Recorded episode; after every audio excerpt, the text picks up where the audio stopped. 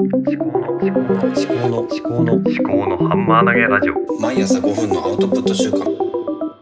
考のハンマー投げラジオ。立道市の歌う博物館。令和4年1月19日水曜日8時3分です。はい。おはようございます秋彦です。今日の天気はえー今は雪は降ってないですけども朝方ちょっと雪がふ積もってて少しですね、えー竹ぼうきで家の前の車の前を吐いてめちゃくちゃ疲れました。はい。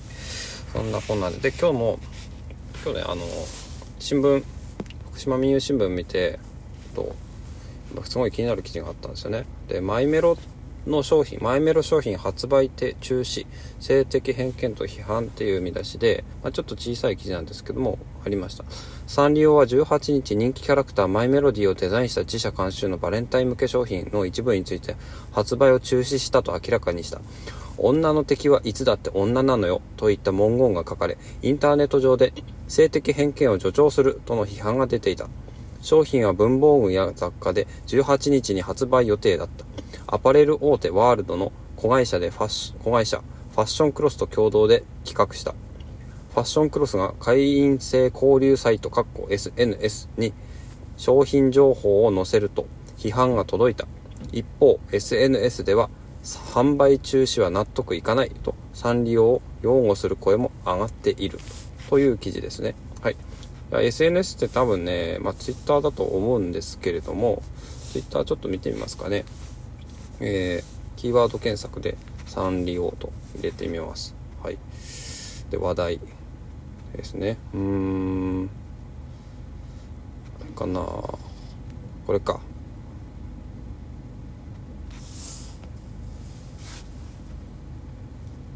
えー、あー。マイメロママの名言をあしらったグッズを販売しますっていうのがあったのかな。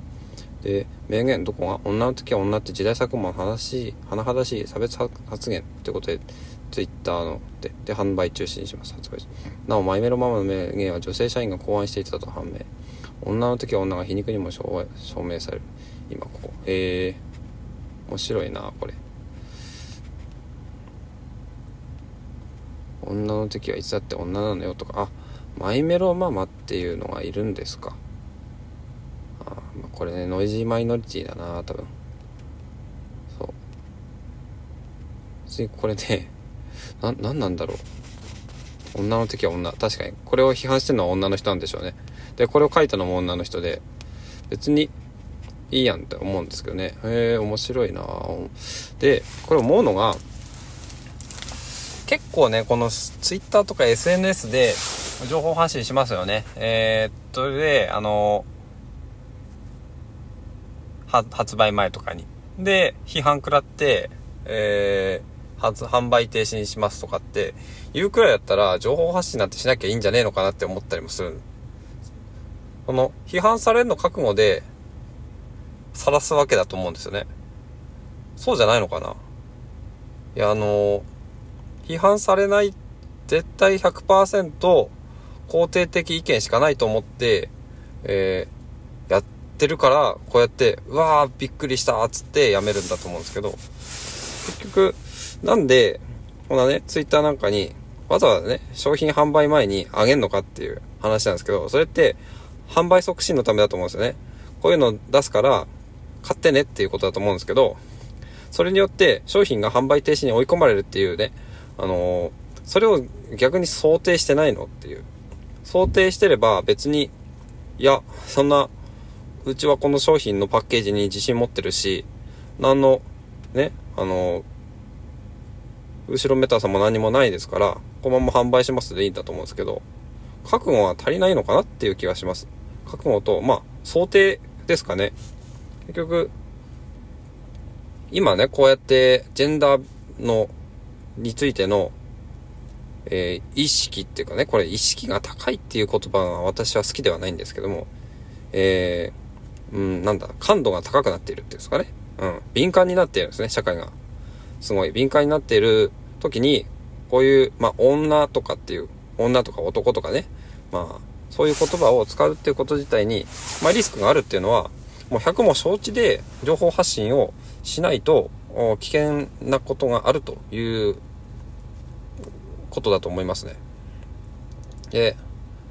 じゃあそのくらいだったら情報発信なんてしないで、通に店頭で売ればいいんじゃねえのって思うんですけど、まあ店頭で売り始めて、結局それで店舗で見た女の人が、例えばなんだこれはって言って、結局まあ批判されるかもしれないですけど、まあ実績として売れてればそこは別に無視してもいいのかなと思うし、ただね、まあその企業とかが難しいのは、うーん、社会的影響力があるからっていうことだと思うんですね。そういうね、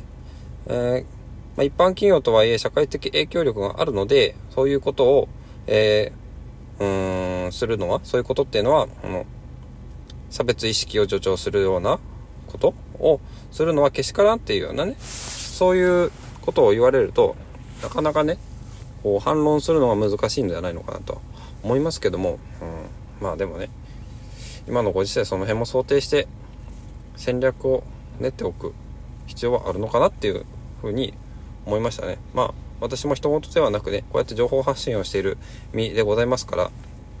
えー、何か批判をされた時に、まあ、自分はどう振る舞うのかっていうのは常々ね、あの覚悟しておく必要はあるのかなと思いますけど、まあ私はね、情報発信というのは自分の考えをね、言ってるだけなんですけども、まあ、こうやって自分の考えを晒すっていうこと自体が、まあリスクではあるかと思うんですけども、まあリスクを取らなきゃ人生を楽しめないっていうのがちょっと私は思っているところなんで、うん。で、それでね、うん。結局やりたいことができなくなるっていうくらいだったら、最初から宣伝なんかしなきゃいいんじゃねえのって思います。はい。まあちょっと厳しい意見になりましたけども、ね。まあでも、女の敵は女って、いや、それね、名言だと思いますけどね、本当に。はい。これ、それが今回証明されたということですね。女の敵は女ってね。女の女じゃねえや。女の、女の敵は女。ねこれがくしくも証明された形になります。はい。で、まあもうちょっとね、あと3分くらいなんですけど、あともう一つですね、あの、好奇心。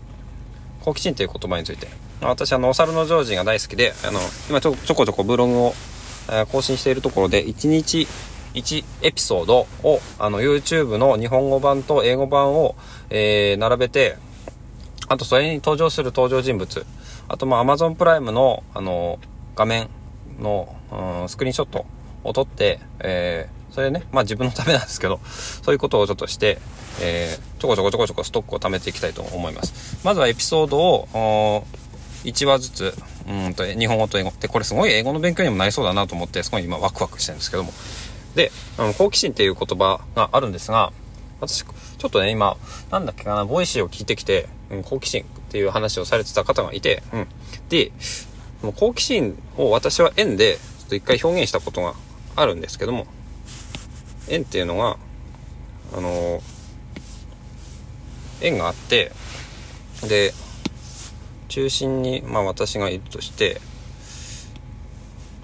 円の円周が、えー、円周がですねここはねあの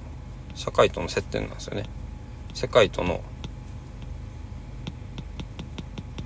世界と自分の境界。これはあの「ハンターハンター」の円っていう技からちょっとね着想を得てるような気がするんですけども。で、このね、えー、っとね、これ何使えばいいんだろう。こうか。これいいな。えー、と、すいません。今ね、あの iPad でね、お絵かきしながらいつも喋ってるんですよ。で、この絵の中っていうのが、えー、っと、これね、難しいんだけども、円周と円の中と、円の中っていうのは自分の知識かなと思うんですよね。これ土方奈美さんあのボイシーパーソナリティの土方奈美さんがちょっとコメントで面白いって言って、えー、あの取り上げてくれたんでその嬉しかったんですけど自分の知識で演習で、え、ここの好奇好奇心がここの、えーと、半径の大きさだと思うんですよ。っていうのが、まあ、私の持論なんですよね。で、ただ好奇心ってなんか心っていうと、なんかそのね、鍛えられるのかなれないのかみたいな話になってくるんですけど、好奇心って逆に好奇力なのかな。だから、まあ自分で後天的にいくらでも身につけられる時間なんじゃないのかなという思ったってことですね。はい。ということで、まあちょっといろんな話しましたけど、まあ10分経っちゃったんで、まあ、10分縛りということで、今日はこれで終わりにしたいと思います。ではまた明日。